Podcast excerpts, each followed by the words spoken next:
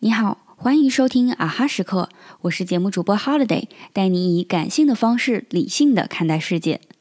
作为一名自由职业者，我的工作时间相对自由，平时的工作是按项目划分，没有固定的上下班时间，所以尽量合理的分配任务，避免拖延导致所有的工作都堆到一起。对于工作质量的保障和个人时间规划都非常重要。举个例子。比如，甲方 A 给我一个任务，要求是八天内交付；甲方 B 的任务要求是十天内交付；甲方 C 的任务需要十二天内交付。如果时间安排的不合理，很可能变成前面我想着时间还早，就都在拖，到最后的三天忙到昏天暗地，赶紧在截止时间前完成，但也没有更多的时间检查和修改，整体效果可能都不好。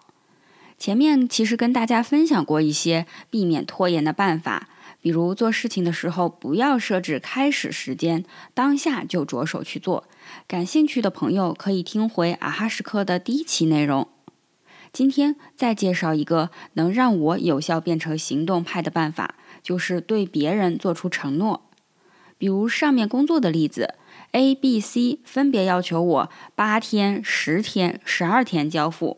我会分别跟他们确认，我大概交付的时间是第四天、第八天、第十一天，这样就把做三个任务的时间分配好了。又因为已经跟甲方爸爸承诺了，自然就会行动起来。即使依然存在拖延，就比如第一个任务说好了是第四天交，前面两天还是什么都没做，但至少第三天、第四天我会着手把它完成。这时候不用担心后面两个项目，还是会比把所有的事情都堆在一起要好得多。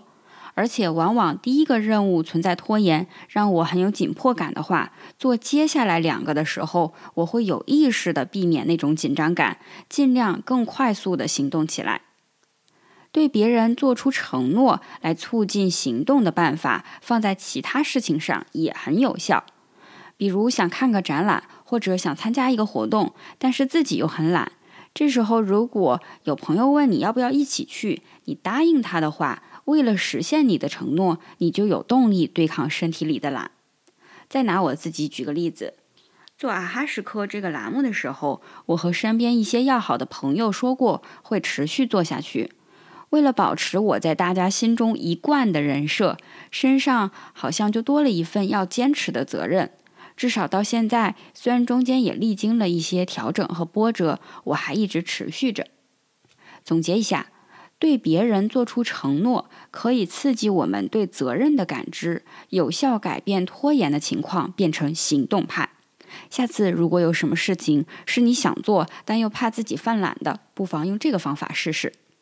好了，今天的节目就到这里，阿哈时刻感谢你的收听，我们下一期再见。